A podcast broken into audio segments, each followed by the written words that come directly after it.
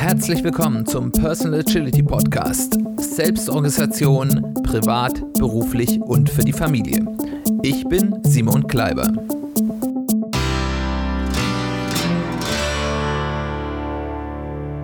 Herzlich willkommen zu einer weiteren Folge des Personal Agility Podcasts. Schön, dass du eingeschaltet hast. Schön, dass du wieder dabei bist. Zu Beginn dieser Folge möchte ich damit anfangen, eine kleine Geschichte zu erzählen.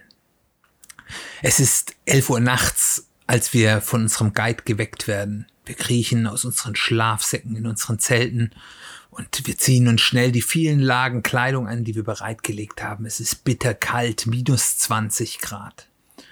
Wir können unsere Wasserbehälter mit noch fast kochendem Wasser befüllen, damit es nicht sofort wieder einfriert setzen unsere Rucksäcke auf. Alles fällt schwer bei dieser Kälte, aber wir sind motiviert und wir gehen los im Schein unserer Stirnlampen den Lamp, den Hang hinauf.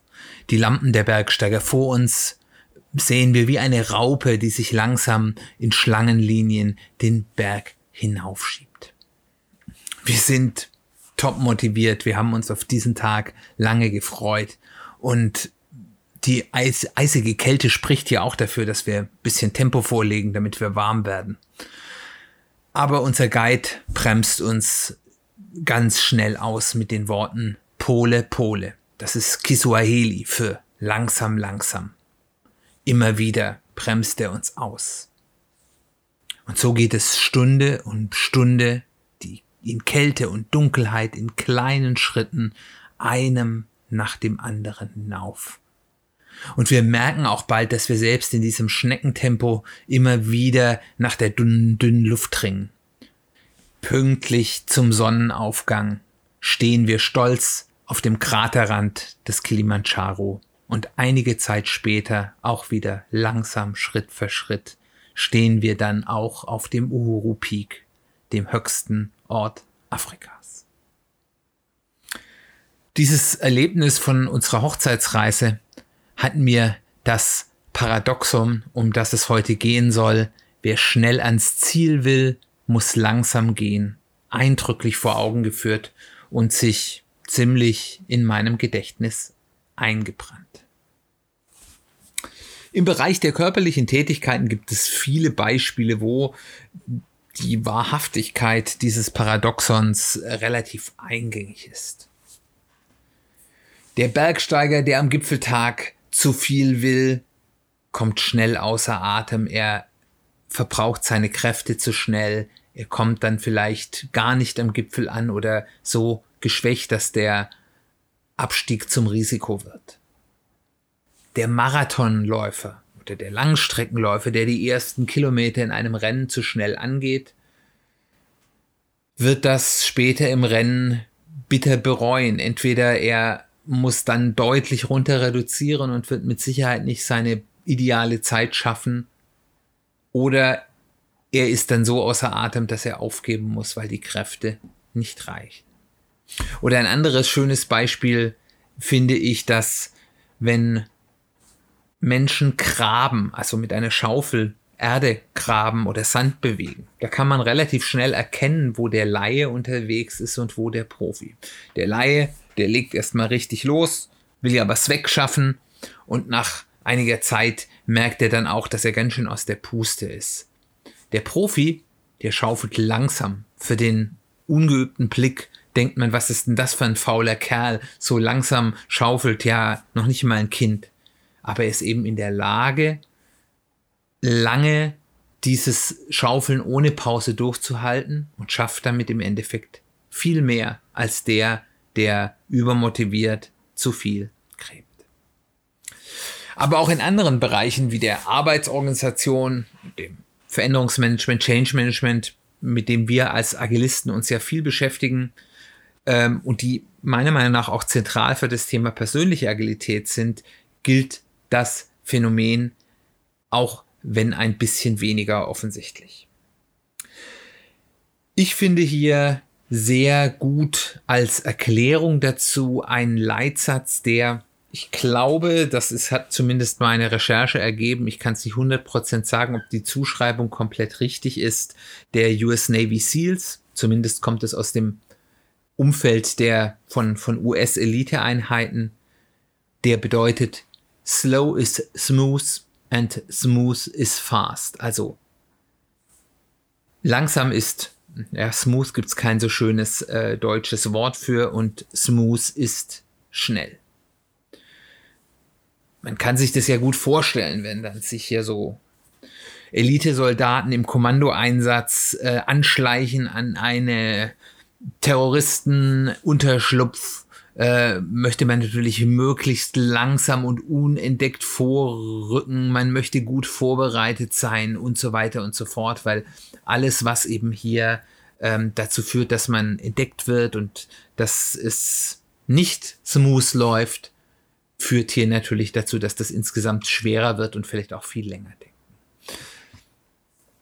Eine Version dieses Leitsatzes, die ein weniger, ein bisschen weniger smooth ist, in, wie man sagt, aber für mich das Ganze noch mal ein bisschen besser auf den Punkt bringt, ist slow is frictionless and frictionless is fast. Also langsam ist reibungslos oder reibungsarm und reibungslos ist schnell. Und ich finde, da kann man sich dann ganz gut annähern, was das denn wirklich bedeutet für unsere tägliche Arbeit. Wenn wir uns zu schnell bewegen, führt das zu Reibungsverlusten. Das können, wie gerade schon angedeutet, eben diese Erschöpfung oder die Pausen, die man äh, machen muss oder gar abbrechen, wenn man sich bei Dingen zu sehr anstrengt oder eben auch enttäuscht ist vielleicht, weil man am Anfang zu viel gewollt hat. Reibungsverluste können eben auch andere Dinge sein, zum Beispiel mehr Fehler, die man macht. Ähm, wenn wir das Beispiel der Elitesoldaten machen, da ist ganz klar, da will ich keine Fehler machen in einer Situation, die ganz wortwörtlich keine Fehler verzeiht. Es kann aber auch zum Beispiel sein, dass ich dadurch, dass ich mich zu schnell bewege, ich nicht mehr in der Lage bin, auf Unvorhergesehenes zu reagieren, weil ich einfach zu schnell bin. Das kann man sich ja auch ganz äh, plastisch vorstellen. Je schneller ich bin, umso länger brauche ich, um zu bremsen, um mich umzuschauen, um umzusteuern. Wenn ich ein langsameres Tempo habe, fällt es mir viel leichter, ähm, zeitgerecht zu reflektieren, was um mich herum passiert und eben auch die Richtung zu wechseln.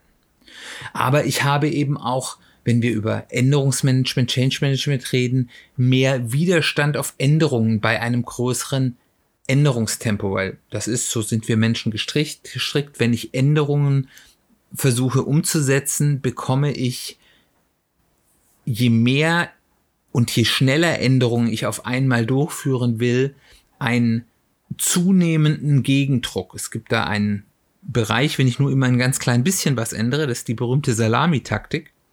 Ähm, ein sehr agiles Mittel, muss man ehrlicherweise sagen. Diese Salami-Taktik, da habe ich de facto keinen Widerstand, keinen Reibungsverlust, weil solange ich immer nur ein ganz klein bisschen ändere, kommen die Menschen gut damit klar. Und wenn ich ein bisschen mehr ändere, dann kriege ich ein bisschen Widerstand, weil das wird dann fühlt sich nicht mehr angenehm an, das ist unangenehm, da wissen die Leute nicht so genau, was passiert. Das hat ja auch nichts Bösartiges oder sowas zu tun, sondern das einfach liegt in der Natur des Menschen. Aber wenn ich dann mehr und mehr und schneller und schneller ändere, steigt dieser ja, Gegendruck, dieser Widerstand auf die Änderern überproportional zu dem, was ich an Steigerung meiner Änderungsgeschwindigkeit mache, an. Wie geht man damit um und was bedeutet das in, besonders im Bereich der persönlichen äh, Agilität? Das erste ist das Prinzip, und darüber haben wir hier schon häufiger geredet, des Steady Sustainable Paces. Also, eine Geschwindigkeit, eine Arbeitsgeschwindigkeit, eine Änderungsgeschwindigkeit, eine Vorgehensgeschwindigkeit, die ich lange durchhalten kann, ohne dass ich mich dabei selbst schädige. Im Idealfall beliebig lang. Das ist das Ideale der, der Langstreckenläufer, der möchte ein Tempo laufen, möchte das schnellste Tempo laufen, was er gerade noch quasi beliebig lang, aber zumindest bis zum Ende seiner Rennstrecke durchhalten kann. Vielleicht sogar so, dass er noch Kräfte hat, um am Ende noch einen kleinen Endspurt hinzulegen. Und eben eine Geschwindigkeit, die Reaktionen zulässt. Das heißt, eine Geschwindigkeit, die auf die Wahrscheinlichkeit von Änderungen, auf die Wahrscheinlichkeit von Unvorhergesehenem angepasst ist, die mir die Möglichkeit ähm, lässt eben auch zu reagieren. Bei der persönlichen Agilität sind das ganz unterschiedliche Sachen. Also ich muss eben auf meine Gesundheit achten. Also der Steady Sustainable Pace ist anders als jetzt bei der reinen normalen Arbeitsorganisation, nicht jetzt eine reine ähm, ja, wirtschaftliche Geschichte, dass ich sage, okay, wenn die Leute dauerhaft Leistung bringen, bringt es mir im Endeffekt mehr als weniger, sondern da geht es ja um mein wichtigstes Kapital, um mich selbst. Kann ich meine Gesundheit dabei erhalten? Wie geht es da bei mir? Ist es eine sowohl physisch als auch psychisch eine Menge an Arbeit, die ich mir selbst aufhalse oder auch eine Herausforderung, wenn wir zum Beispiel bei, um persönliche Änderungsarbeit reden, mit der ich mich noch wohlfühle. Oder bringe ich mich, man soll sich natürlich ein bisschen aus der Komfortzone heraus bewegen, aber es muss eben in einem Maße sein, dass man da noch selbst gut mit klarkommt habe ich noch, und das ist jetzt so, so auch ein typisches persönliches Agilitätsthema, habe ich genug Balance. Das heißt also, äh, lässt das Tempo, das ich hier mir anschlage, noch dazu, auch andere wichtige Dinge anzugehen. Und habe ich eben genug Zeit zum Reflektieren. Und dabei sollte es eben einem bewusst sein, dass es viel wichtiger ist, kontinuierlich Schritte zu machen, auch wenn die vielleicht klein oder nicht so schnell sind, als mal ein paar große oder schnelle Schritte zu machen. Das allermeiste, was wir in unserem Leben tun, ist, wenn wir wieder hier bei unserem Laufbeispiel sind, ein Langstreckenlauf und kein Sprint. Und beim Langstreckenlauf ist es eben wichtiger, dass ich Schritt vor Schritt vor Schritt mache. Und selbst wenn es ein bisschen langsamer ist, äh, ziele ich damit mehr, als wenn ich einen Sprint hinlege und danach das Interesse verliere oder außer Atem bin. Das heißt, lieber wenig, aber kontinuierlich, das bringt mir dann mit einem, ja, diesem Compound Interest, Zinseszinseffekt, den es gibt, im Endeffekt langfristig mehr, als wenn ich mal ein schnelles Strohfeuer bringe. Das heißt, nicht schlecht fühlen, wenn man vielleicht sagt, ja, ich könnte vielleicht noch schneller sein, ich könnte vielleicht noch mehr machen. Wenn ihr sagt, ich mache kontinuierlich etwas an meinem Ziel, auch wenn die Schritte kleiner sind, als mir das in dem Moment gefällt, ist das schon mal das Richtige. Der zweite Punkt, der dort eben hineinspielt, ist das richtige Maß an Vorbereitung und Qualität. Wie viel verhindert Fehler und wo ist das Waste? Also wie viel Zeit muss ich mir zum Beispiel mit dem Durchdenken von Dingen lassen, bevor ich anfange umzusetzen? Da gibt's ja zwei Extreme. Es gibt die Leute, die einfach ohne Nachdenken losrennen. Das kann man zwar eben auch mit den agilen Methoden, mit regelmäßigem Reflektieren und Umsteuern ein bisschen vertretbar machen, aber so ganz ohne Nachdenken führt das häufig zu Problemen. Das heißt, also so eine gewisse Vorbereitung, sich mal Gedanken zu machen, sich mal umzuschauen, ein bisschen analysieren, was habe ich denn hier vor, was haben da andere schon gemacht, ist gut. Aber es gibt eben auf der anderen Seite eben das Extrem, wo Leute dann nur noch nachdenken und nur noch planen und nur noch ähm, ja, Probleme und Vorbehalte wälzen und dann das dazu führt, dass man gar nichts macht. Das heißt, wo ist da die Balance zwischen einer gesunden Maß an Langsamkeit, an Vorbere äh, Vorbereitung, äh, an Durchdenken und wo fängt dann eben, werde ich zu langsam, wo führt es dazu, dass ich vielleicht viel schneller auch kontinuierlich und ohne Fehler etwas tun könnte oder nur sehr unwahrscheinliche Fehlerfälle. Ähm, aber ich dann eben zu viel Aufwand dann eben noch in diese letzte Perfektion, die ich nie erreichen werde, stecke. Dazu gehört eben auch noch ein weiteres ganz wichtiges Prinzip aus der Agilität. Ähm, und zwar, wenn wir dazu reden, wie viel Zeit oder wie, wie, wie richtig wollen wir es machen, ähm, gibt es immer zwei Ebenen. Es gibt die Qualität und es gibt den inhaltlichen Umfang. Das heißt also, wenn ich irgendetwas tue, ähm, kann ich sagen, entweder ich mache inhaltlich nicht so viel oder ich hudle. Sagt man auf Schwäbisch. Also ich, ich bin am, mach's nicht richtig. Lieblingsbeispiel von mir immer bei solchen Sachen ist, äh, ich habe meine große Kiste an Kleinteilen äh, im Keller mit Schrauben und Nägeln und sonst irgendwas. Äh, dann habe ich, und ich sage, ich möchte nicht so viel Zeit investieren, weil das alles zu sortieren braucht viel länger. Habe ich zwei Möglichkeiten. Das heißt, ich kann eben entweder sagen, ich sortiere das nicht so genau in dem Sinne, dass ich sage, ich sortiere jetzt nicht die äh, Rundkopfschrauben und die Flachkopfschrauben auseinander, sondern ich sortiere erstmal nur Nägel und Schrauben auseinander und es reicht mir erstmal.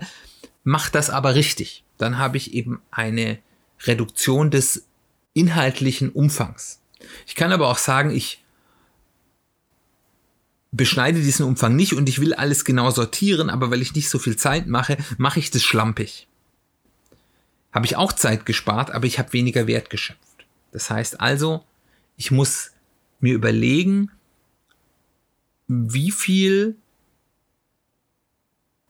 Qualitätsverlust kann ich akzeptieren und das ist auch von Aufgabe zu Aufgabe verschieden, wo ich eben durch ein langs, ein bisschen langsamer unterwegs sein, weil ich mehr Qualität schaffe, mir langfristig mehr Wert sichere. Und wo fängt dann eben auch hier wieder die Grenze an, wo ich dann durch zu viel Perfektion ähm, dann wieder unnütz verschwende. Also muss ich dann vielleicht, nachdem ich die Sachen qualitativ gut sortiert habe, nochmal alles durchgehen und verifizieren. Ist das ein sinnvoller Aufwand für das Ziel, was ich habe? Und auf der anderen Seite habe ich aber eben dann die sehr agile Möglichkeit des Beschneidens, wenn ich schneller sein will, zu sagen, ich überlege mir, welchen Teil des inhaltlichen Umfangs ist mir wirklich wichtig.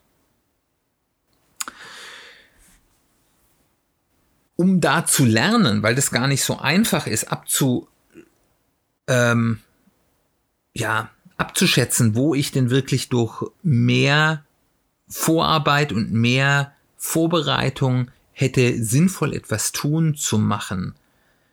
Ist es sinnvoll, immer wenn man mal so Punkte hat, wo ein unvorseh eine unvorhersehbare Störung, das, was ich tue, sozusagen durcheinander gebracht hat? sich mal mit ein bisschen Abstand hinzusetzen und sich überlegen, wie unvorsehbar war diese Störung wirklich?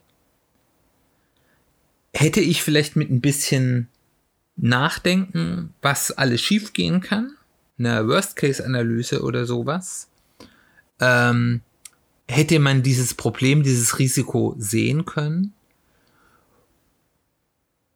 Und wäre es mit einem Aufwand zu verhindern gewesen, der kleiner ist als der Impact. Also es macht ja keinen Sinn, einen großen Aufwand zu treiben, um Störungen auszuschalten, die gar keine so große Auswirkungen haben. Aber wenn ich sage, okay, wenn ich da mal drüber nachgedacht hätte und dann vielleicht mir hier irgendein Sicherheitsnetz eingebaut hätte mit überschaubarem Aufwand, dann hätte ich dieses Problem oder die Auswirkungen dieses Problems deutlich abschwächen können. Also das ist man, dass man das eben in der Rückbetrachtung immer mal überlegt, ähm, sich dann nicht nur ärgert, sondern überlegt, was hätte ich denn tun können und hätte dieser Aufwand, den ich dazu treiben hätte müssen, um das zu verhindern, wäre der in Relation dazu gestanden, was, was dieses Problem, diese Störung jetzt ausgemacht hat.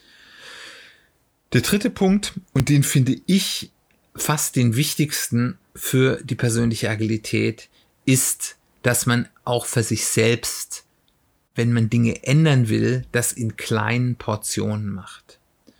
Ähm, weil wir auch bei uns selbst diese nicht lineare Natur des Änderungswiderstandes haben, dass wir eben, wenn wir uns selbst ändern wollen, wenn wir ganz kleine Änderungen durchführen, uns das viel leichter fällt und die dann auch zu Gewohnheiten werden können, als wenn wir versuchen, auf einmal unser Leben komplett auf den Kopf zu stellen. Das man kann sich das so ein bisschen vor, so vorstellen, wenn ich eine Änderung mache, und das ist egal, ob ich das für mich selbst mache oder in einer Organisation, also in einer Menschengruppe ist, hat man eine sogenannte J-Kurve. Das heißt also, wenn ich etwas ändere, dann geht es erstmal ein bisschen abwärts, weil Änderung führt immer zur Störung.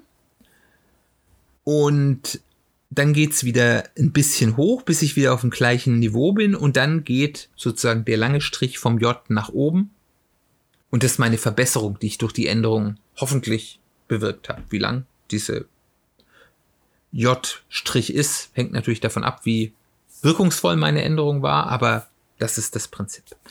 Und jetzt habe ich aber bis auf diese Länge der, der sozusagen des, des, des äh, Stabes der, der J-Kurve, was mein positiver Effekt ist, ähm, auch noch zwei andere Variablen. Ich habe zum einen die Tiefe des Durchhängens, das untere der unteren Kurve vom J. Wie tief geht die runter? Das heißt, wie stark ist meine Störung? Ähm, und wie lang ist die Störung? Also wie lange brauche ich, wieder an Zeit, um von dem Beginn der Änderungen bis zu dem Punkt zu kommen, wo ich zumindest mal wieder auf dem, von meiner Wirkung her auf dem gleichen Niveau bin. Und da kann man eben beobachten, dass je größer meine äh, Änderungen sind, die ich durchführe, sowohl eben die Tiefe des Jots, also wie stark ist meine negative Erstwirkung der, der, der Störung, eine Änderung ist ja immer eine Störung eines Systems, ähm, ausfällt und eben auch, dass ich, je größer die, die Störung wird und auch überproportional eben auch die Länge der Zeit größer wird, die ich brauche, um sozusagen das wieder auszugleichen. Und wenn ich jetzt mir überlege, dass ich eine Änderungen habe und die, die Qualität der Änderungen haben wir ja gerade gesagt, äh, die trägt sich ja sozusagen in der Länge des Stabes hinten am J aus, habe ich zwei Möglichkeiten, das zu tun. Das heißt, ich kann entweder das auf einmal machen mit einem ganz langen Stock hinten, also Riesenänderungen, aber Riesenänderung führt eben auch zu einem ganz tiefen und ganz langen unteren Teil des J. Und zwar überproportional. Das heißt also, je länger meine, also je größer meine Änderung ist, überproportional steigt eben sowohl die Länge als auch die Tiefe. Wenn ich jetzt allerdings dieses, diesen Effekt des Jots in ganz viele kleine Änderungen ähm, klein hacke, sage ich jetzt mal, dann habe ich dadurch, dass ja die Steigerung überproportional ist, im Endeffekt addiert, wenn ich ganz viele kleine Änderungen hintereinander hänge, in der Summe viel weniger Tiefe der Störung und viel weniger Länge der Störung. Das heißt, ich habe die gleiche Änderung durchgeführt, aber in vielen kleinen Portionen, habe aber im Endeffekt schneller meinen Gesamtnutzen erreicht. Das ist jetzt sehr theoretisch.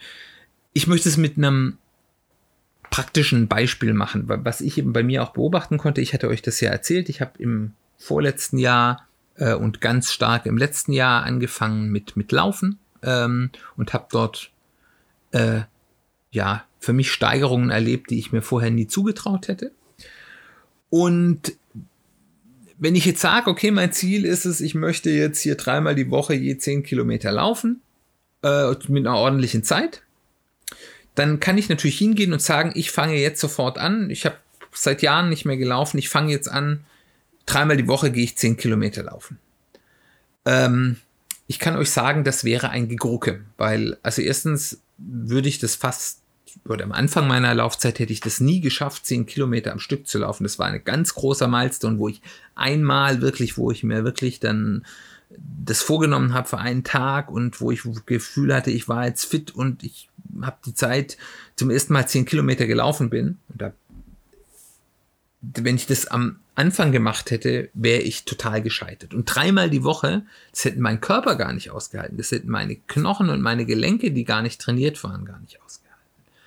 Ähm, von daher, wenn ich das so gesagt hätte, ich mache jetzt die Änderung, ich laufe ab jetzt dreimal die Woche je 10 Kilometer pro Lauf, also 30 Kilometer die Woche, ich wäre, hätte es A überhaupt nicht schaffen können Und B, hätte mich das so dermaßen demotiviert, dass ich sofort wieder aufgehört hätte. Wenn man aber sagt, okay, einmal die Woche drei Kilometer. Machen wir jetzt mal ein paar Wochen. Und dann nach zwei, drei Wochen, wenn es halbwegs ging, kann man sagen, okay, jetzt versuchen wir mal zweimal die Woche drei Kilometer. Und dann macht man vielleicht einmal die Woche drei und einmal die Woche fünf Kilometer. Ist ganz schön anstrengend, wenn man nicht trainiert ist, fünf Kilometer laufen. Und ähm, das dann peu à peu immer mit kleinen Änderungen steigert und das über eine gewisse Zeit tut, dann kommt man schneller, als man denkt dahin, dass man sagt, ja klar, gar kein Problem, dreimal die Woche zehn Kilometer laufen, wunderbar, kein großes Ding. Das ist der Punkt, wo ich jetzt angelangt bin.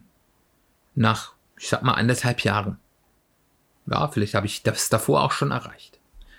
Aber wenn ich auf einmal die große Änderung durchgeführt hätte, hätte es, wäre es nie möglich gewesen. Und das kann man bei auf jede andere Änderung, was man für sich selbst haben will, wenn man irgendwelche Dinge hat, wo man sagt, das wollte ich schon immer mal machen.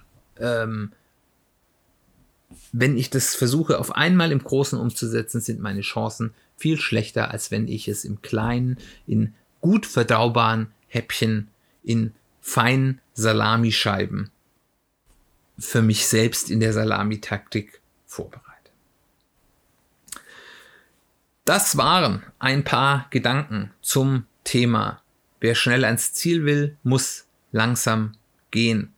Ähm, das ist ein Satz, der mich in den letzten, ja, 13 Jahren mindestens seitdem wir auf unserer Hochzeitsreise auf dem Kilimanjaro waren, begleitet, der mich sehr geprägt hat und der sehr viel Gutes in meinem Leben bewirkt hat. Und deswegen möchte ich den dir ans Herz legen, dass du darüber auch mal nachdenkst und schaust, wo hat der vielleicht, hast du den schon mal in deinem Leben, so paradox er klingt, in Wirkung sehen können und wo gibt es vielleicht Bereiche, wo du das Gefühl hast, da habe ich Dinge nicht geschafft, weil ich zu schnell losgelaufen bin. Ich hoffe, die Gedanken waren hilfreich für, für dich. Ich hoffe, du kannst da ein bisschen was mitnehmen. Ich würde mich total freuen, wenn ich ein bisschen Feedback von dir bekommen würde, wenn das, was ich hier erzähle, mit dir resoniert, wenn das was ist, wo das Nachdenken oder auch Änderung im Handeln vielleicht auslöst, wo du sagst, okay, das probiere ich jetzt mal aus und das hat mir geholfen. Aber auch gerne, wenn du sagst hier, Simon, was du da erzählst, das ist Quatsch ähm, da müssen wir mal diskutieren. Komm gerne auch auf mich zu. Du erreichst mich auf fast allen sozialen Media-Kanälen, ähm, über E-Mail oder auf der Website des Podcasts www.personal-agility-podcast.de. Da gibt's für jede Folge einen Blogpost, wo man per Kommentarfunktion Kommentare hinterlassen kann. Wenn es dir gut gefallen hat, freue ich mich auch sehr, wenn du mich weiterempfiehlst im Freundeskreis, im Familienkreis, Kollegen, wer immer du meinst, das gut ja, gebrauchen könnte, was ich zu erzählen habe. Und natürlich freue ich mich auch total, wenn du äh, Informationen über den Podcast auf Social Media teilst. Das, das führt einfach dazu, dass mehr Leute das sehen können, was ich mache, ich mehr Leute erreiche und das ist das, was ich ja mit dem Podcast will. Die Sichtbarkeit kannst du auch dadurch erhöhen, indem du Review schreibst auf der Podcasting-Plattform ähm, deines Vertrauens, wenn es da Review-Funktionalitäten gibt oder ganz besonderes auf Apple Podcast, iTunes. Das ist da so ein bisschen die wichtigste Plattform. Also, wenn du das dir gut gefällt, was ich hier mache, würdest du mir einen großen Gefallen tun, wenn du mich auf irgendeine Art und Weise weiterempfiehlst. Dann bleibt mir nur noch Danke zu sagen. Schön, dass du dabei warst. Und ein kurzer Ausblick auf die nächste Folge. Die nächste Folge ist äh, wieder aus der Serie Agility from äh, First Principles, wo wir uns ein bisschen mit den Grundlagen, den Grundprinzipien, die hinter der Agilität ähm, stecken, auseinandersetzen. Und dieses Mal oder also nächstes Mal wollen wir uns mit dem Thema Fokussierung beschäftigen. Dann nochmal herzlichen Dank fürs Zuhören und wir hören uns bald wieder.